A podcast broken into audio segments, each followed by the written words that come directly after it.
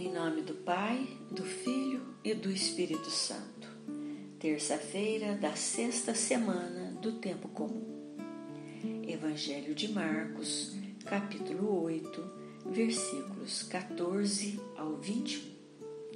No Evangelho de ontem, os fariseus discutiam com Jesus e lhe pediam provas de seu messianismo. E Jesus já tinha dado muitas provas: visão aos cegos, cura de paralíticos, multiplicação dos pães. No Evangelho de hoje, a situação é mais grave, porque são os seus, aqueles que caminham com Ele, que partilham de sua intimidade, que vacilam na fé. Ouçamos. Os discípulos tinham se esquecido de levar pães. Tinham consigo na barca pão.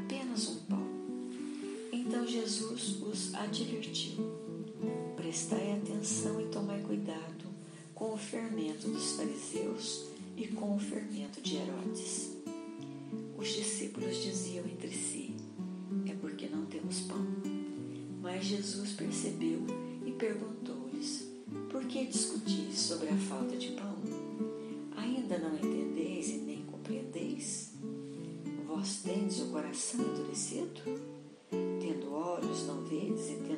Ouvidos não ouvis?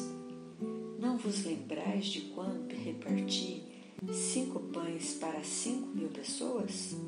Quantos cestos vós recolhestes cheios de pedaços? Eles responderam, doze. Jesus perguntou, e quando reparti sete pães com quatro mil pessoas? Quantos cestos vós recolhestes cheios de pedaços? Eles responderam, sete. Jesus disse, e ainda não compreendeis? Após aquele encontro desagradável com os fariseus, os discípulos conduziram Jesus num barco para o outro lado do mar da Galileia. Era na tranquilidade do barco que Jesus aproveitava para ensinar seus discípulos. Então ele fez um alerta para que eles tomassem cuidado com o fermento dos fariseus e de Herodes. Como os discípulos haviam esquecido de levar suprimentos para o barco, acharam que Jesus estava repreendendo pelo esquecimento, o que provocou um mal-estar e começaram uma discussão entre eles. E Jesus, percebendo o mal-entendido, se viu obrigado a questionar seus discípulos, lembrar-os das coisas maravilhosas que tinha feito, como, por exemplo, a multiplicação dos pães, e que, mesmo assim, depois de tantos sinais, eles ainda se deixavam levar pela dúvida. O fermento dos fariseus e de Herodes, que viviam numa descrença, numa desconfiança, uma falta de fé em Deus e no que ele podia fazer, ficavam preocupados somente meramente humanas. Era o que estava acontecendo com os discípulos de Jesus. A preocupação deles era o estômago, a de Jesus era o crescimento na espiritualidade. Seus corações estavam mais preocupados com a sobrevivência do que com a transcendência. Por isso, Jesus diz a ele para ter cuidado com o fermento dos fariseus e de Herodes. O fermento dos fariseus correspondia às suas ideias de um Messias nacionalista, político e dominador. Aos outros, o rigor da lei. A eles, toda a flexibilidade e permissividade.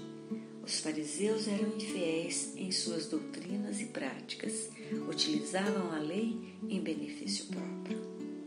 Quanto a Herodes, era o abuso da autoridade, o poder sem moral, gerador da morte. Em ambos os casos, são atitudes egoístas que só fazem crescer a desigualdade e a injustiça. Ambos veem os sinais, mas não enxergam a ação de Deus. Ouvem magníficas palavras, mas não se entregam à mensagem libertadora de Jesus. Tinham o coração endurecido. Infelizmente, os discípulos de Jesus estavam agindo como os fariseus e os herodianos. Embora tivessem presenciado por duas vezes Jesus multiplicando os pães e alimentando as multidões, não retiveram na memória toda aquela maravilha e o que ela representou. Só um coração aberto e humilde é capaz de entender e aceitar o que não é compreensível. Daí a necessidade de abrir bem os olhos e os ouvidos, porque a revelação vai acontecendo em cada instante. O milagre está aí na nossa frente. Cabe a nós querer ver e ouvir ou não. A conclusão que tiramos deste fatídico mal-entendido entre Jesus e seus discípulos é que esse episódio é um alerta para nós nos precavermos da sede de poder e da manipulação da lei em nome de Deus. Rezemos o Salmo 51, versículo 3 e versículos 12 a 14.